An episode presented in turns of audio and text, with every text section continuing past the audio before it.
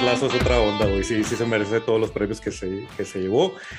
Pero bueno, esperábamos que fuera la noche más geek. Ahorita vamos a hablar, evidentemente no podemos pasar este episodio de hoy de República Geek de hablar de qué pasó en la noche de los Emmys y cómo nos fue como República. Pero también traemos otras noticias más agradables, güey. traemos cosas más interesantes. Hay algunos rumores de Marvel que se están soltando. Una foto misteriosa que dejaron caer casualmente en las redes sociales un tráiler de una cosa que nadie esperaba, pero bueno, ya está aquí y listo. Este, y también otras cosas que Amazon nos está preparando y, demás, ¿no? ¿Cómo es, camarada Leo? ¿Le entramos a las noticias de esta semana? Sí, adelante, camarada Richo. Este, sí, aunque estuvo como que medio, medio lenta la semana con respecto a noticias, sí hubo, como bien dices tú, un par de trailers y un par de cositas que saltaron y nos cayeron así como de sorpresa. Si quieres, empezamos con, con, una de esas, que es la de el tráiler de Finch de Tom Hanks para, Apple, para Apple TV Plus. Eh, pues, eh, está, está rara, o sea, pero, pero se ve interesante la película. ¿eh? E, es, es muy interesante porque es como el papel que más recuerdas de alguna forma de Tom Hanks, esto de estar el castaway, la persona abandonada, este, pero ahora en un entorno posapocalíptico. ¿Tú, ¿Tú, este, recuerdas, ¿Tú recuerdas a Tom Hanks por Castaway? Yo lo pues, recuerdo más por, eh, por Forrest Gump, güey. Pues fíjate que de entrada Tom Hanks es quizá uno de los actores más, más polifacéticos que hemos tenido en la última generación de Hollywood. O sea, podrías decir, yo recuerdo a Tom Hanks por, por Castaway, podría por Forrest Gump, podría ser por Filadelfia, güey, podría ser por, no sé, por El Camino a la Perdición en el caso de la República, güey, que es una adaptación que creo que no tuvo el, el amor que debió haber tenido, es muy buena adaptación, muy buena película. Sí, hay muchas cosas. Y bueno, independientemente, pues eh, Tom Hanks fue el gran comediante de los ochentas, voy a despedir de soltero, quisiera ser grande, etcétera. Entonces, así como que hay algo en particular, no, pero sí como que hay algo de este Tom Hanks solitario, abandonado, triste, débil. De, de que toda la, de que toda la película, toda la película cae sobre sus hombros, güey. Eso sí está Exacto. bien cabrón, güey. Está cabrón, sí. Entonces, ahora en lugar de un balón trae un robot, güey, y un perro, güey. Eso sí. Entonces se ve muy chido el, el tráiler de, de, Finch y, y esto también me, me, pone a pensar en Apple TV, o sea, después que ahorita vamos a entrar al tema de los Emmys, pero Apple TV se está reafirmando como la, la streaming de contenido poquito, pero contenido de calidad, cabrón. Sí, con, de hecho es la segunda película que le produce directamente a Tom Hanks este Apple TV Plus. Se me hace que agarró un contrato ahí jugosito con, con Apple este Tom Hanks. Apple TV Plus, güey. Este hiciste un, hiciste un crossover ahí, güey. Sí, en amalgama, en la tierra de amalgama es Apple TV Plus Max. Exacto. Apple TV, sí, como que ya Apple TV trae ahí un amarre con el Hollywood de calidad, ¿eh? o sea, con, los potentes de Hollywood, porque las cosas interesantes están sucediendo, hablando de producción, me refiero, están sucediendo en Apple TV. Sí, pues lo acabamos de ver con lo de los Emmys, lo que estábamos comentando, o sea, una de las series más premiadas fue precisamente Teslazo de ellos. Y, y, esta semana acaba de iniciar otra vez otra gran serie que es The Morning Show, que también pinta para ser súper interesante, o sea. Digo, sí, off topic de la República, si les gustan los dramas, neta que aviéntese The Morning Show y también si quieren pasar un buen rato aviéntese Ted Lasso. Pero son grandes producciones las dos y las dos son Apple TV y pues bueno, vamos a ver Foundation que también ya está a punto de, de ah, Ya, casi nada, güey, ya. High sci-fi, ¿no? Y esta película de Tom Hanks no creo que sea tan high sci-fi como Foundation, pero sí creo que va a andar por la onda del sci-fi de Steven Spielberg en sus, en sus mejores momentos, ¿no? Sí, por lo pronto se ve bien interesante y se ve para la película. Vamos a ver qué nos ofrece. Este, y no sé si traigas alguna otra noticia. Sí, también dentro de, de, los remakes y de las cosas que se perfilan, esto, esto es para la pantalla grande, pero creo que para los chaburrucos como nosotros, son de esas cosas que dices sí, y luego lo piensas dos veces y dices, ching, no sé, ah, eh, el remake de los muchachos perdidos de Lost Boys quizá una de las películas de vampiros que más he disfrutado en mi vida, güey. no sé si por época o por qué, pero... Porque no la has vuelto a ver, güey. Por eso no la... No, vamos a hacer un Back to the Future, güey. vamos a hacer un retro review de Lost Boys. Pero me gusta mucho esa película, güey. O sea, sí la he visto, sí la he visto más veces, güey, de lo, de lo que pensarías, güey. me, quizá también el elenco es muy bueno. Sí es un producto de su época, definitivamente. Sí, Es, un, es un producto 100% de su época, pero ahí sí, ahí sí diste en el clavo. Creo que tiene mm. un cast muy bueno. Kiefer, Sutherland se avienta un gran papel en esa película. y ahí Kiefer Sutherland de, adolescente rebelde, cabrón. Así de, así de viejo este pedo. Exacto. Sí, se avienta un gran papel, güey. Es uno de los grandes villanos del cine de vampiros, cabrón. Y además, bueno, eh, sin spoilers, pues, iba a decir, el giro está chido. Sí, sí, sí, exacto. Pero es una película, te digo, es, es muy, o sea, como que si le rascas poquito está así como que muy meh. O sea, es divertida, es divertida, o sea, pero para su época y si la ves con esos ojos de nostalgia. Y tienes a Corey Feldman también en su gran momento como artista infantil, este, ¿cómo se llama? Este es el niño, este fue el que, el que falleció, ¿no? El que tuvo ahí unos sobredosis. No me acuerdo, el protagonista es él también, igual aquí lo pones quién es el, el nombre. Este, sí, los dos chavos avientan un muy buen papel en esa película, Kiefer Sutherland como el villano, güey la música está padre, creo que también eso define mucho las, las, las, las películas, sobre todo de esa época. Pero bueno, ahora viene la nueva versión y hay tela de dónde cortar. O sea, a final de cuentas, The Lost Boys tiene 30 años de haber salido, una cosa así, y sigue siendo una de las grandes películas de vampiros y que la gente sigue recordando y, y, no se les olvida. Y hubo hasta secuelas en cómics, en reinterpretaciones, hubo intentos de secuelas en, en directo a video que no estuvieron buenas vamos a ver qué, qué, tal esta reinterpretación, porque viene del mismo, del mismo director de The End of the Fucking World, que es una serie de Netflix que si no la han visto está bastante locochena, locochona, perdón.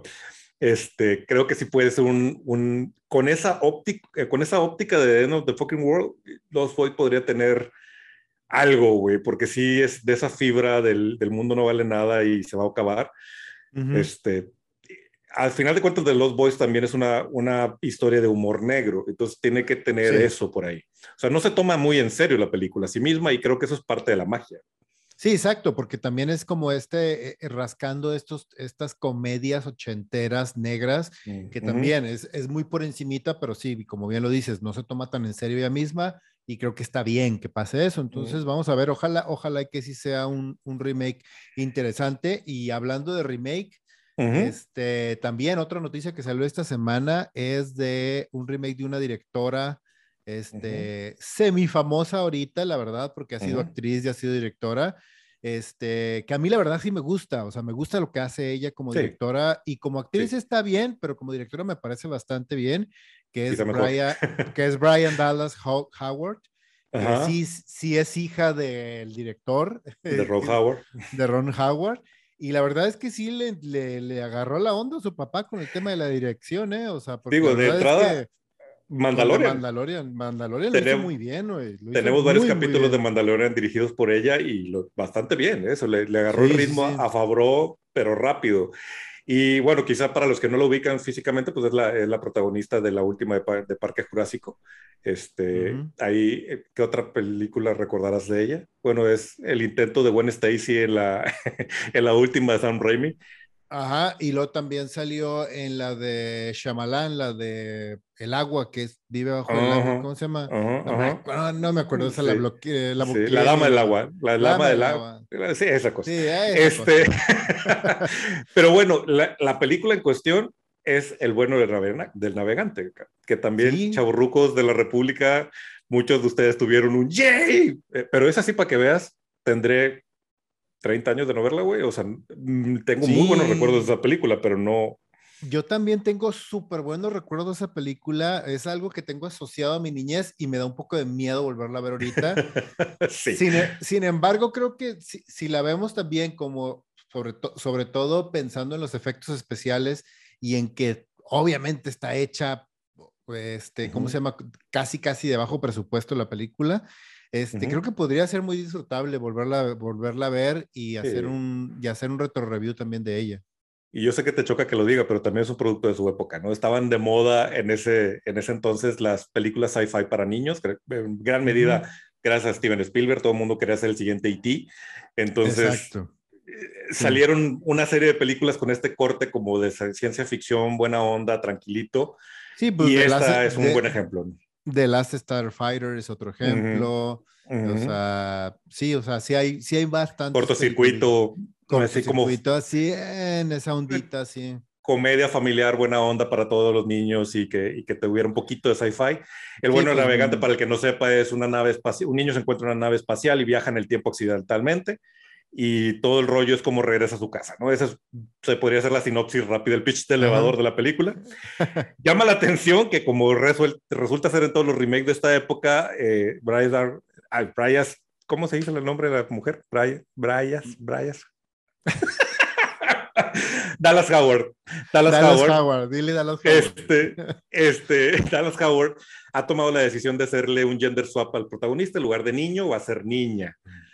Y luego también pues está el asunto que el protagonista original pues tuvo un, un desenlace medio feíto en la vida real. Entonces, pues bueno. Sí, este como, como, como sucedió, que, y eso es bien triste porque en los 80 sobre todo hubo una tendencia o una, no sé cómo llamarlo, pero una desatención hacia los, niños. niños, a los niños actores donde los dejaban prácticamente solos y los dejaban hacer lo que querían a los niños y los papás no se hacían responsables y la gente adulta a su alrededor tampoco se hacía responsable. Y hay casos, hay casos muy tristes y muy dolorosos de literal niños de 18 años, adolescentes, niños de 12, 13 años adictos al alcohol, a drogas, o sea, que fallecieron por sobredosis, que fallecieron por cuestiones súper estúpidas para su momento. Y este chavito es uno de esos casos, que el chavito se cayó así en temas de drogadicción, de adicciones, y nunca se ha podido recuperar. O sea, después de eso, de, de, de ser, de traer este manto, eh, de traer este manto de la popularidad y de, y de ser famoso como niño y no poder regresar a una vida normal, o sea, está cabrón. Y, hay personas que lograron salir casi, casi de puro milagro. O sea, Kiefer Sutherland es un ejemplo. La otra es, la otra es esta, esta niña, la niña de E.T. precisamente, esta... Drew Barrymore, Drew Barrymore. contado historias de terror. Michael J. Fox ha dicho que muchas veces él decidió retirarse y negar cosas porque también vio un montón de cosas que él no quería ver. Sí, hay muchas historias de terror alrededor de, los, de las estrellas jóvenes, sobre todo por ahí de los 80s, 90s. Y bueno, este es un triste caso que también no terminó bien la historia. La película es muy buena, bueno, al menos la recordamos muy bonita. Este, Y ahora, pues, en lugar de ser niño, va a ser niña. Puede ser, digo, no creo no son de esas sí no afecta absolutamente no son de esas historias que dices ah por qué no o sea creo que aplica perfectamente niño o niña muy muy bien. Para el, para el tipo de, de, feel good que es el guion yo creo que funciona bastante bien. Sí y además, si, e, y además si ella siendo directora pues me parece bien y razonable que quiera dirigir a una niña y que sea parte de este de, de pues de empoderamiento para las mujeres y todo eso me parece perfecto. Y también el posicionar porque eso también es algo que pocas veces hacemos y creo que es importante empezar a, a posicionar la figura también de la mujer eh, en, en, en sci-fi, güey que casi no existe, güey. Entonces eso creo que es curioso porque no existe en Hollywood, porque la novela, los cómics, el anime, todo está plagado de mujeres protagonistas, ¿no? Por, yo creo que por eso la República no, no se nos hace tan rara la idea de, de cómo es que va a ser una mujer protagonista. Y tú, pues, pues muchas de las historias que me encantan tienen mujeres protagonistas, pero pues bueno, quién sabe, o sea, sí, sí es un buen momento para, se está reformando este asunto del, del poder femenino con una óptica distinta, porque también aceptémoslo, muchas de las mujeres protagonistas con las que nosotros crecimos eran mujeres protagonistas para varones, y aquí el asunto es tener mujeres protagonistas que sean empoderamiento para las niñas. Sí, de hecho, nomás sin irnos muy lejos, ahorita estábamos hablando de Foundation que va a salir en Apple TV Plus. Este es una novela de hace más de 40 años, la, la trilogía original y, la prota y la protagonista a partir de la segunda, no, de la segunda o tercera novela es una chava, O sea, es muy normal en el sci-fi, es muy normal, que, haya mujeres, que haya mujeres protagonistas. Y hablando de mujeres protagonistas que refuerzan los estereotipos, ahí viene un remake de esos que dices, bueno, pues qué desmadre traen con esta franquicia, güey. viene una versión live action para Amazon de Shira no tiene nada que ver con la última adaptación que vimos de Shira en Netflix, que fue todo un éxito, le duela que le duela, güey. Este, no tiene nada que ver con esta versión última que vimos de He-Man, bueno, más bien de los amos del universo de Kevin Smith, ni con la versión infantiloide que acaba de salir en Netflix de He-Man y los amos del universo, güey. Pero está cabrón cómo están sacando otro y otro y otro. ¿Qué pedo con los derechos de esa franquicia, güey? O sea, ¿cómo está? Siento que es un desmadrito estilo Star Trek, en donde puedes hacer algo, pero que sea en la línea Kelvin, no puedes tocar esto, picar me lo dejas de este lado, esta línea la puedes manejar, este... No, güey, qué hueva. O sea, la verdad me da mucha hueva ni en Netflix, ni, o sea, ni en la versión animada de Netflix eh, de Shira mencionan a He-Man, ni en la versión de Kevin Smith mencionan a Shira. O sea, todo está así como que haz de cuenta que no pasó nada, nadie sabe que son canon o que son este, un universo compartido. Y ahora viene esta nueva versión de Shira live action, que a ver qué tal, digo otra vez, o sea, no, no estamos en contra de las mujeres protagonistas. Shira es, un, una, es un, una IP o, un, o sea, un personaje bastante potente a nivel mercado. No, y la, y, las, y la serie animada está padre, güey. está muy buena. está... Sí. Yo creo que choquea un poquito porque es muy distinta a lo que, a lo que teníamos concebido los que vivimos la época de Himani Shira. Pero ya que la ves y entiendes el trasfondo y cómo, cómo está contada, para qué generación está contada, está muy bien. O sea, es una muy buena. De hecho, creo que rescata el personaje porque Shira era la versión femenina de He-Man. O sea, no, no tenía la gran profundidad que, quisiéramos pensar que tenía, ¿no? Exacto. A ver qué hacen con el live action. Eh, también están rayando un poquito en, supongo y quiero suponer, quiero pensar que, que, que lo van a hacer como la versión animada y, que tiene todo el, enfoque de apuntar hacia una, una generación de niñas y no que le quieran dar gusto a una generación de señores, este, tratando de, traer esa imagen que traemos de, de, Shira de esa época para acá, que pues sí estaba muy inspirada con, con barbarelas y con, con, con el bárbaro y cosas así. Sí, no creo que vayan a hacer. Y menos en este mundo en, donde todo está siendo cancelado y todo está siendo señalado por ser fuera de lugar o inapropiado, como a Dragon Ball, que también ya lo cancelaron en varias partes de, Latinoamérica, porque se acaban de dar cuenta que tiene contenido medio sensible. Ya sé. Pues bueno, Shira, ¿alguna otra cosa que traigas por ahí? Este, sí, también otro de los trailers que nos sorprendieron esta semana fue el de nuestro compatriota Guillermo del Toro, que soltó un tráiler de su nueva película que se ve impresionante en fotografía, dirección. Tiene un cast así de que ya quisiera el mejor director de Hollywood trabajar con ellos.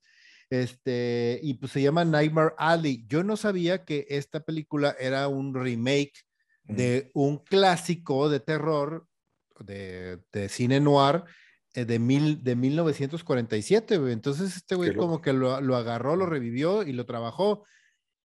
Este rollo también, eh, eh, vamos a ver qué hace con los personajes, güey, porque tiene, te digo, tiene un cast impresionante y está bien interesante. La historia es, ojo, el tráiler no te dice nada, pueden verlo ahorita, está en, está, está en YouTube, pueden verlo en Nightmare Alley de Guillermo de Guillermo del Toro. Sin embargo, maneja muy padre porque la historia, en la historia hay un monstruo. Y, en el tráiler lo maneja, lo maneja bien chido. Digo, yo ya sé quién es, pero en el, trailer tráiler lo maneja muy chido porque te dice quién será el monstruo. O sea, será él, él, él, él. Entonces está padre. Eh, para la gente que no conoce la película original o no conoce la historia de qué se trata, está, está chido y te deja intrigado así de que qué pasará. Pero incluso nunca te dicen si va a haber un monstruo o algo, pero sí, si hay un monstruo en la película. es, un es un poco como lo que hicieron con, con este, con Cloverfield, ¿te acuerdas? Que escondían y escondían y durante toda la película incluso no veías el monstruo hasta el final, ¿lo ves? Aquí creo que va a ser algo similar Guillermo del Toro y creo que le puede salir bastante bien, ¿eh? Porque se ve, se ve con toda la mano en producción, dirección, fotografía, actuaciones, la película. Y es un Guillermo del Toro después de, lo último que hizo fue La forma del agua, entonces estamos hablando de, de, una película premiada este, por Óscares, entonces estamos esperando que mantenga ese nivel. Guillermo como que eh, como que de repente no supo qué hacer con su carrera, ¿no? Como que estaba metido en todos los proyectos que le ofrecían, entre que quería ser director geek, pero luego quería dar el paso hacia la madurez como director y hacer algo distinto, de ahí que salía la forma del agua. La Crimson Peak, la anterior, a mí sinceramente es de lo que menos me ha gustado de Guillermo del Toro. Está súper bonita la producción, o sea, está bien impresionante, muy buena producción, pero no mames la historia Y, no, no, no. Y tenía un buen cast también ahí. Y tenía muy buen casting. Pero, pues bueno, vamos a ver qué tal sale con esta eh, A Nightmare Alley. Trae muy buen cast, como dices tú, el tráiler se ve que viene con toda la mano de producción, o sea, sí va a ser, sí se ve que estamos tirándole una película oscariable y premiable otra vez a ver qué, a ver qué, con qué nos sorprende Guillermo del Toro esta vez. Sí, y está padre porque es, es regresar al prestigio y a los premios a, a, un género que usualmente nunca está ahí, que es el terror. Entonces creo que eso estaría padre, eso, eso sí le daría, creo que una gran nota a, a, Guillermo, a Guillermo del Toro de posicionar de nuevo el terror en el cine de premios, en el cine de festivales el estilo de terror que él hace, que no son simplemente películas para asustar, o sea, si son películas profundas, son historias que son introspectivas.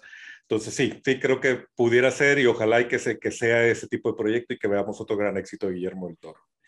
Y hablando de trailers que nos sorprenden, güey, Ay, vas a, vas a, ahí vas a hablar de chango, ¿verdad? Güey, ¿qué, ¿qué, Hit Monkey, güey? ¿Por qué hicieron una serie de Hit Monkey, güey? Deja tú, o sea, es una serie animada, tienen años haciendo esa madre, yo creo seguramente dijeron, güey, consíguete, a ver, güey, así de, es como, me, me, me los imaginé así jugando las barajitas, güey, de que a ver, consíguete, ¿cuál es la, cuál es la más barata que tienes? De consíguete algo de Marvel, lo que sea, güey. lo que sea, güey. Así. Échate un clavado en la caja de cómics a ver que hay algo por ahí.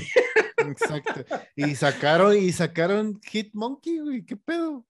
¿Qué es eso? Yo, yo, no sé qué tantos fans tenga Hitmonkey, güey. Me disculpo de antemano si alguien me dice, eh, ¿qué te pasa? Si es uno de los mejores personajes de, de, Marvel. Es, es, un personaje súper bizarro, güey. Pero ah. ojo, pero ojo, eso, eso mismo decíamos de Deadpool, güey, que era bien bizarro, era súper olvidado, era un personajito secundario, secundario que estaba ahí volando. Pero bueno, güey, Deadpool siempre tuvo sus fans, ¿verdad? Digo, que yo recuerdo nunca he visto una foto de cosplay de Kid Monkey, güey, en Comic Con, güey.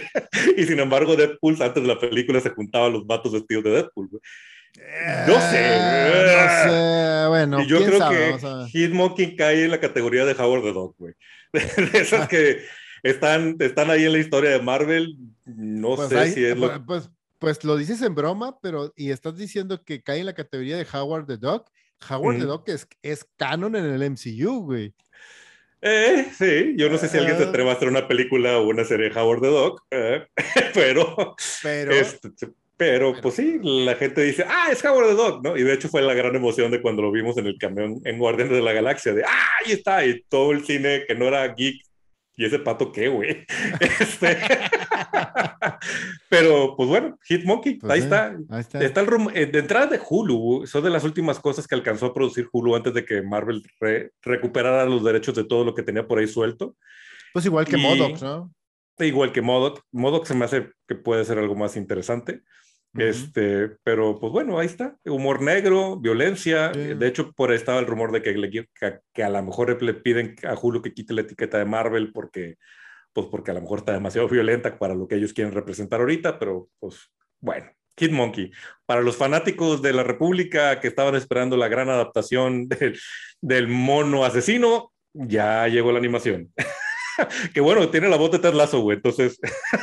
sí, que es, el, X. Sí, no es el mono, ¿no? Creo que es el, es el agente que viene acompañando a Hitmonkey. Ajá, exacto. Y pues, bueno, tienen ahí un ganador del Emmy.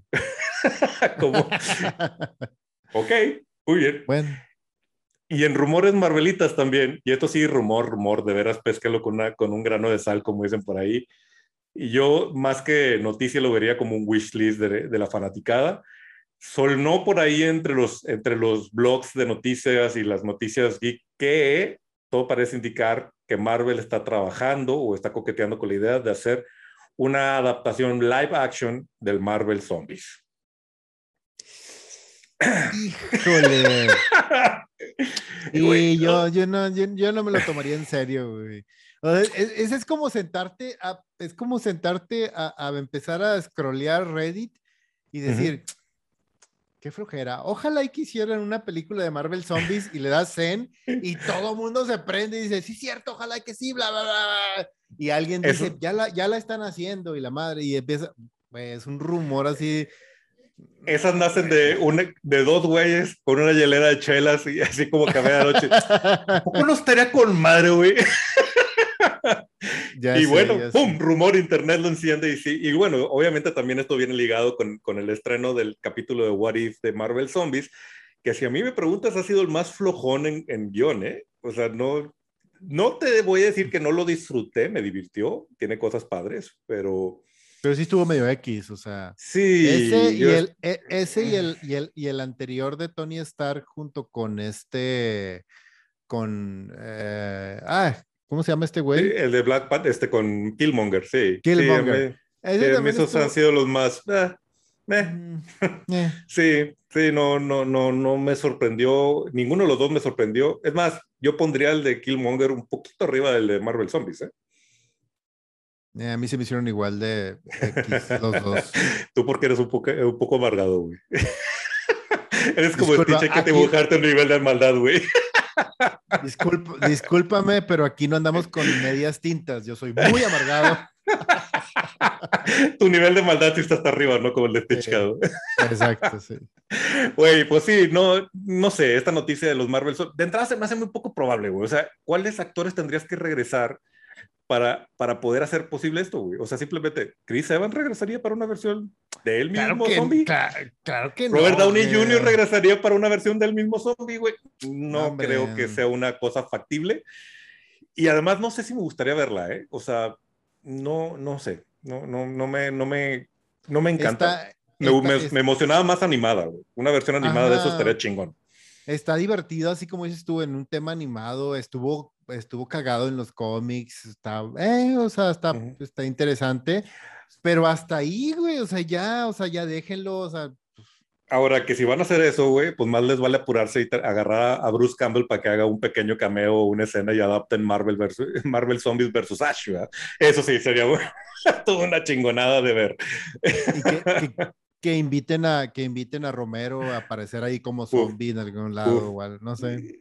Sí, Digo, Yo, Pero bueno, así está. ¿Quieres aventar alguna, alguna otra? Traigo que por aquí otro, otro rumorcito y que nos va eh, a levantar al ánimo, pero... Este, bueno, pues aquí traigo, si quieres, dos cositas rápidas. Eh, precisamente, este, este, soltaron algunas imágenes de la nueva serie de Peacemaker por, por James, por James Gunn. X, X, o sea, nada, nada sorprendente, imágenes de Peacemaker, ya, se acabó, a lo que sigue. Sí, divertido, punto, ¿verdad? Sí, sí, sí no, este no, nos dio más luz de lo que vamos a ver en la serie, más que, pues sí, lo que ya sabíamos, que es humor, humor negro, y ya. sale John Cena, y ya. Este, Pero bueno. Lo, lo, que sí me está, lo que sí me está llamando un poco la atención es que esta semana, este fin de semana precisamente, fue el estreno en Europa de Dune a nivel cinematográfico. O sea, en todos los cines de, Europa apareció Dune ya y en un mes va a estar tanto en HBO Max como en todos los cines en Estados Unidos. Noten en este momento cómo Leo empieza a sudar de, geek, de geekness. este, la verdad es que yo no es la primera vez que lo digo, ya lo he repetido. O sea, Denis, Denis Villeneuve se me hace el mejor director que está ahorita vivo. Eh, por, todo lo que ha hecho desde su primer película hasta ahorita. Está cabrón que un güey tenga una, una cinematografía casi perfecta eh, y no haya cometido, vaya, errores, por así decirlo, o que haya hecho cosas malas. Deja tú que cometa errores, que haya hecho cosas malas. Este, tiene un récord muy bueno. Ajá, y ahorita Dunas está posicionada, las críticas, yo no me he querido meter a ningún lado y he visto, me, ha por rebote, me ha tocado ver un par de tweets y un par de, de encabezados de varios críticos eh, importantes diciendo de que no mamen, o sea, es una cosa maravillosa, es una épica que no te imaginas, es una cosa genial y me da miedo meterme a ver cualquier cosa, güey, ya, porque todo el mundo ya está empezando a soltar reviews, está empezando a soltar spoilers. Y no es que no sepa lo que va a pasar, he leído la novela varias veces, güey, o sea, le, le he leído como tres o cuatro veces la novela, sé qué va a pasar, sé de qué se trata, pero el tema de cómo lo representa él, cómo construye ese mundo de dunas él visualmente, es lo que no quiero que me spoileen. Entonces, híjole. No, que además se nota que es un director que creció con la novela, o sea, que, que, que le gusta el proyecto, que está enamorado de la idea de convertirla en... no, bueno, el, el güey se nota que ama la novela de una manera impresionante. Y a lo que iba es que le ha ido muy bien, güey, a nivel de taquilla. Hace un par de episodios platicábamos que yo había visto como que los primeros reviews estaban mezclados, pero como que fue el, inicio y luego ya, ¡pum!, todo, todo el resto de reviews fue, fue positivo. Y ahorita todo el mundo está hablando de esto como una de las grandes obras de ciencia ficción que no nos podemos perder pero el peor enemigo de la República es el hype, cabrón. Entonces a mí me da mucho miedo eso, güey. Sí, y ahorita la verdad es que me da gusto que le esté yendo bien a nivel de taquilla, o sea, que tenga, eh, denle, si alguien deberían de darle lana a esos directores que puedan hacer proyectos, que puedan levantar proyectos como este, o sea, Denis Villanueva es uno de esos directores, así como queremos que le den toda la lana y todos los personajes de, de Star Wars a Fabro y a Filioni, así Denis Villanueva, güey denle toda la lana para que haga lo que quiera este güey. Y HBO Warner no se, no, se, no se quedan con las ganas, güey. En el trailercito este anuncio que corrieron durante los semis de por qué contratar a HBO Max, lo pusieron como una de las cartas fuertes. Y el estreno de streaming de Dune, estás viendo que casi te la raya y casi se lleva su película el señor porque hiciste eso.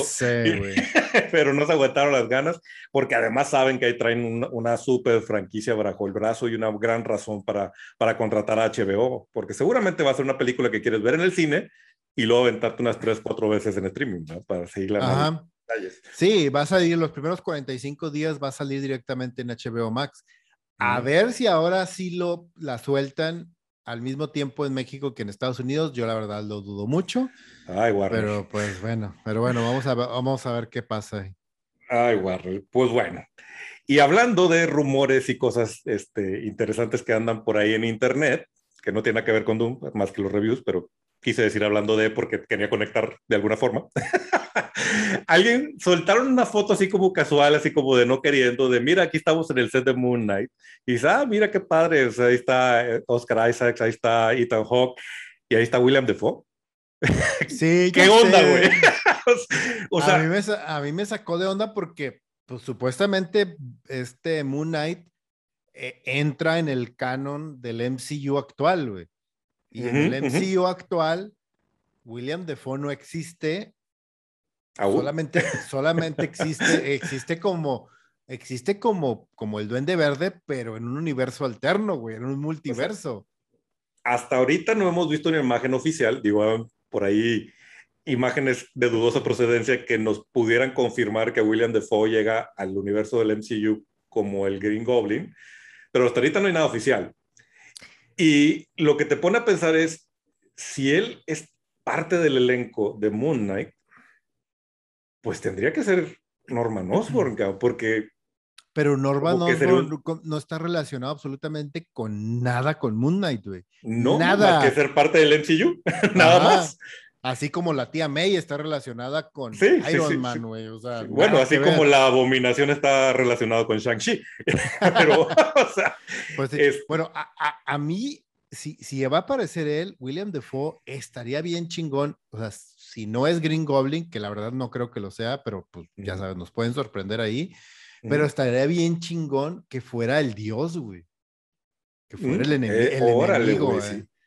Porque además ahí no verlo, y a lo mejor ahí es una voz en off, una presencia digital, y, con su voz, sí, no había pensado en esas opciones, eso estaría muy interesante, Y así no le niegan la posibilidad de entrar al MCU como eh. Norman Osborn en Spider-Man. Ajá, sí, pero no, aún así como quiera, e, el hecho de que sea esta pinche entidad, este dios egipcio que está todo el tiempo jodiéndose al pobre del Moon Knight, güey, está con madre, güey, sí, estaría bien chido no había pensado en esa posibilidad de casting y sí, esa, esa ordenaría las cosas y ya nos daría más tranquilidad. Porque, porque si lo vas a meter como villano segundo, güey, pues ni para qué desperdices el casting de William Defoe, mejor este, úsalo como voz en off en Spider-Man o haz lo que quieras, pero no hagas eso, ¿verdad? No, no me lo desperdicies para dos capítulos en, en Moon Knight, ¿no?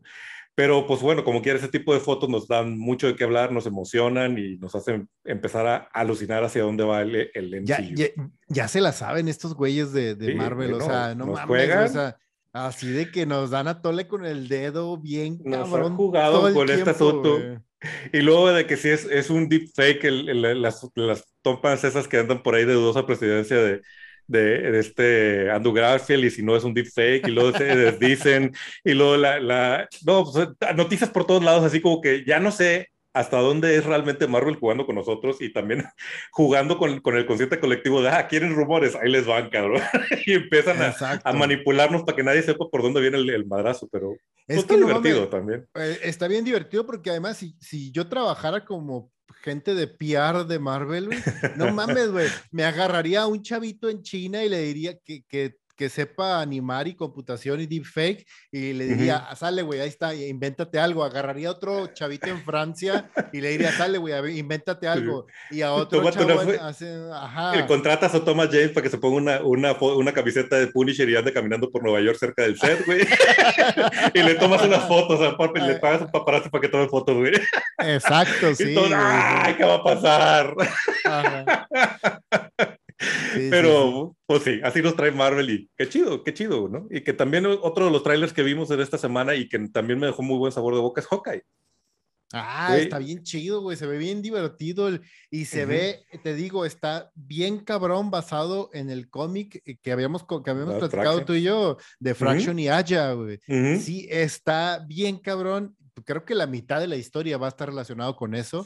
Y está padre, güey, está bien. Y van a ser, a mí me huele que van a hacer lo que normalmente hace Kevin Feige, de agarra lo que le sirve de la historia central y lo conecta con MCU y le mete sus cosas y ha funcionado bastante bien. Entonces creo que... Y me encanta que sea una, un, porque ya lo hemos platicado, que, que, se ve como que el futuro del streaming viene en cuestiones de especiales, como hablamos de, de Werewolf by Night como especial de Halloween, y este es un especial de Navidad.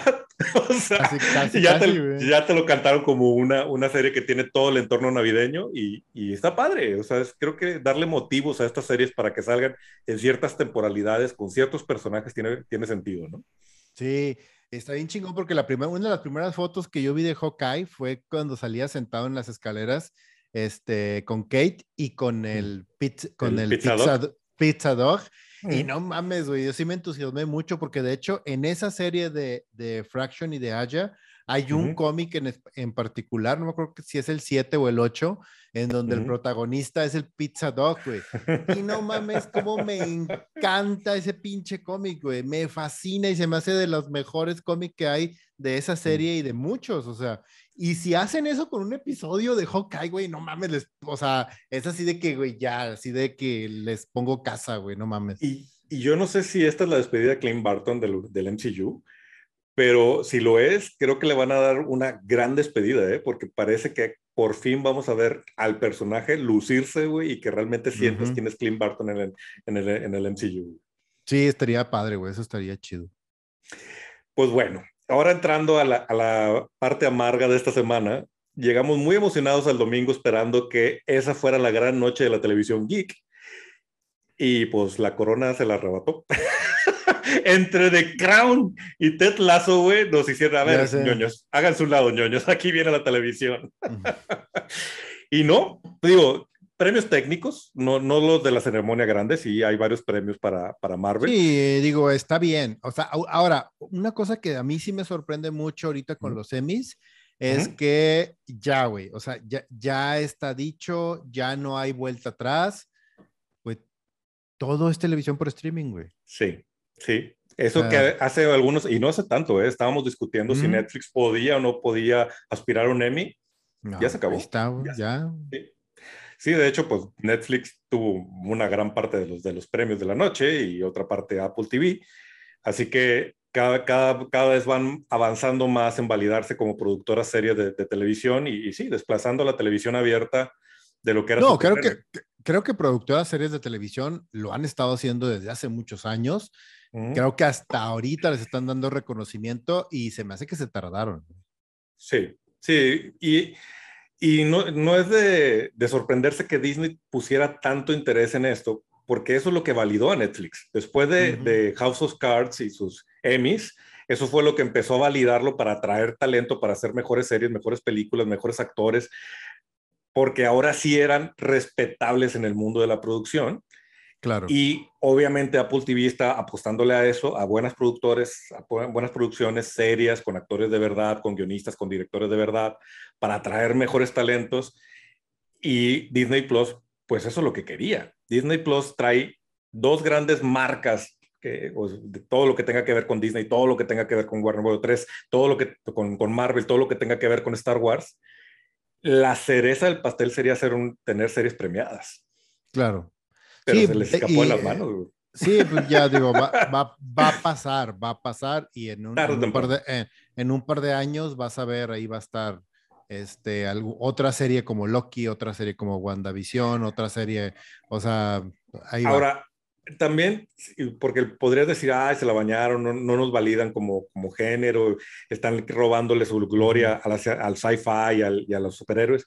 Pues no, la verdad es que los premios entregados estuvieron muy lógicos, o sea, The Crown es una superproducción. Es, The, es The, Crown es una, es una gran serie, o sea, para, uh -huh. para aquellos, a, a, lo mejor puede que no te guste, pero, uh -huh. o sea, la verdad, o sea, a mí, a nosotros nos encanta la ciencia ficción, uh -huh. nos encantan las, los superhéroes, pero no podemos negar el nivel de calidad y lo buena que es The Crown. Yo la he visto, a mí me gusta sí, The es Crown. Muy buena producción y muy buenas y actuaciones, con, muy buena ajá, edición.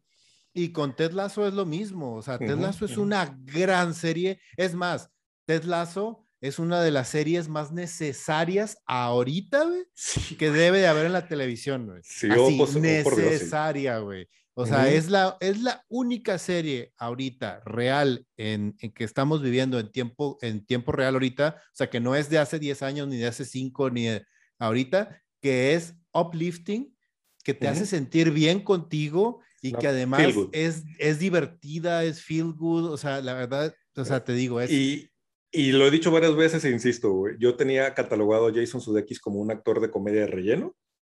Después de Ted Lasso, me trago mis palabras y lo respeto y es uno de los grandes actores que hay ahorita en la televisión americana. ¿Sí? Qué buen papel sabía como Ted Lasso y qué buen elenco tiene la serie. Todos sí. hacen, todos lucen, todos funcionan muy bien, los guiones son muy buenos.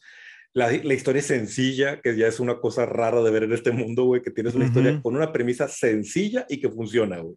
Exacto. Y, y, el otro gran jugador, pues fue de Queen's Gambit, güey, que también pues, no puedes negar que es una gran serie, cabrón. Y, es bien. una mega producción, o sea, no mames, está increíble. Y bien por serie. Anya Taylor Joy, que a pesar latinoamericana, para los que no sepan, es argentina, bueno, nació en Estados Unidos, pero es argentina y ella se identifica como latina. Este, de hecho, no sé si lo has escuchado hablar en español y es la cosa más bizarra del planeta porque habla, pues, habla español de Argentina y dices, tú, ay, cabrón, está doblado, qué rollo, pero no, es que ella es latina. Entonces también, pues, esta es una victoria para Latinoamérica de alguna forma, ¿no? Mm. Sí, no, igual con este Mayor, Mayor of East, Easttown, que también uh -huh. este, ganó esta chava como mejor actriz de, de miniserie, también gran serie, creo que también ahí, ahí, o sea, estuvieron bien, güey, creo que estuvieron, sí, estuvieron bien. Sí, wey. sí, quieres, quieres enojarte con la, con, con la academia, pero no, o sea, repartieron no. bien los premios de una manera justa. ¿Significa que Mandalorian no se merecía o, o WandaVision no se, no se no. merecía el premio? No, sí, y de hecho los nominaron, los multinominaron, porque son muy buenos proyectos de televisión. Sin embargo, pues estaban enfrente de proyectos que traían con qué ganar y, y pues simplemente la decisión se inclinó y listo. Exacto. Aún así, creo que sigue siendo un momento histórico para Disney Plus y para los fans de la República por tener tantas propiedades nominadas en los premios más prestigiosos de televisión. O sea, exactamente. No, y además pueden, de, pueden decir con los, con los técnicos, con los, con los premios técnicos, pueden decir, o sea, esta es una serie ganadora del Emmy, güey. Se acabó ya. Sí. Exactamente. Vamos a lo que sigue. Exactamente. Este, y sí se le vio de... la desilusión a John Favreau, güey. Sí se le vio tri tristón. Sí. Este, y antes de cerrar, nomás quería uh -huh. comentarte este, que tú hace un par de semanas me, me recomendaste un cómic que había visto por ahí yo y que uh -huh. no, no había tenido oportunidad de leer de Boom Comics que nos ha estado sorprendiendo bien cabrón con, con, con franquicias y con cómics bien originales. cabrón. De Something is Killing the Children, se los recomiendo muchísimo a los camaradas, sí. muchísimo, muchísimo. Véanlo, es está muy chingón, güey. Yo ya, yo ya me aventé todos, ya voy en el, mm. en el último número, güey. Va en mm. el 19 ahorita. O sea, la mm. serie tiene apenas, va entrando en su segundo año. Este, y no mames, cómo me ha gustado, cómo me ha encantado, o sea, me yo, yo me los compré en trades, ya me aventé el trade 1 y el 2, ahí tengo el 3 listo para empezarlo a leer.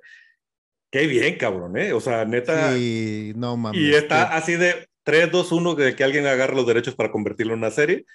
Que, oh Dios, ojalá lo agarre una HBO o algo así, porque, ay, güey, ¿no? O sea, es, por decirlo de alguna manera, es Stranger Things Gore.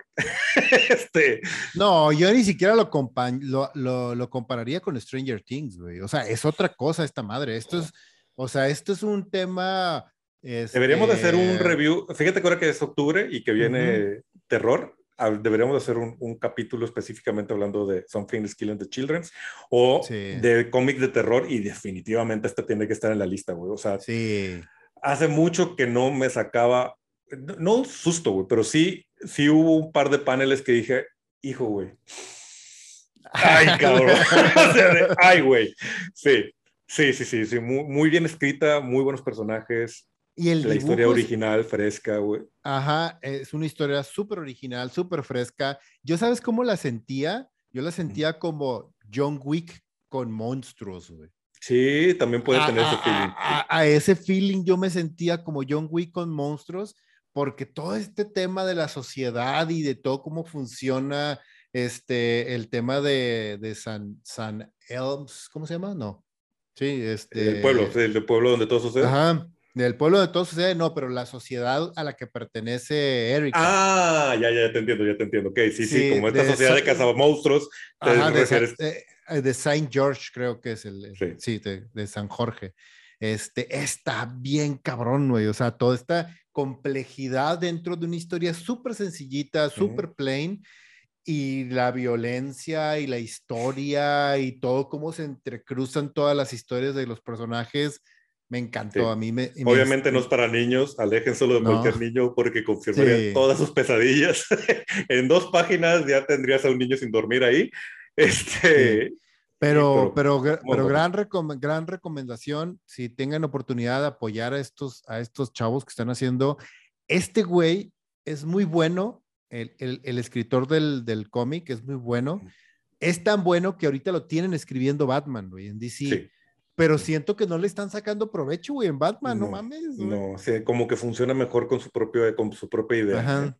Interesante y curioso, pero sí. Pero bueno, son Finis Killing the Children, una recomendación para si quieren algo nuevo que leer, sobre todo ahora que viene el mes de octubre y empieza uno a querer monstruos, sangre, sustos, miedos, fantasmas y demás. Exacto.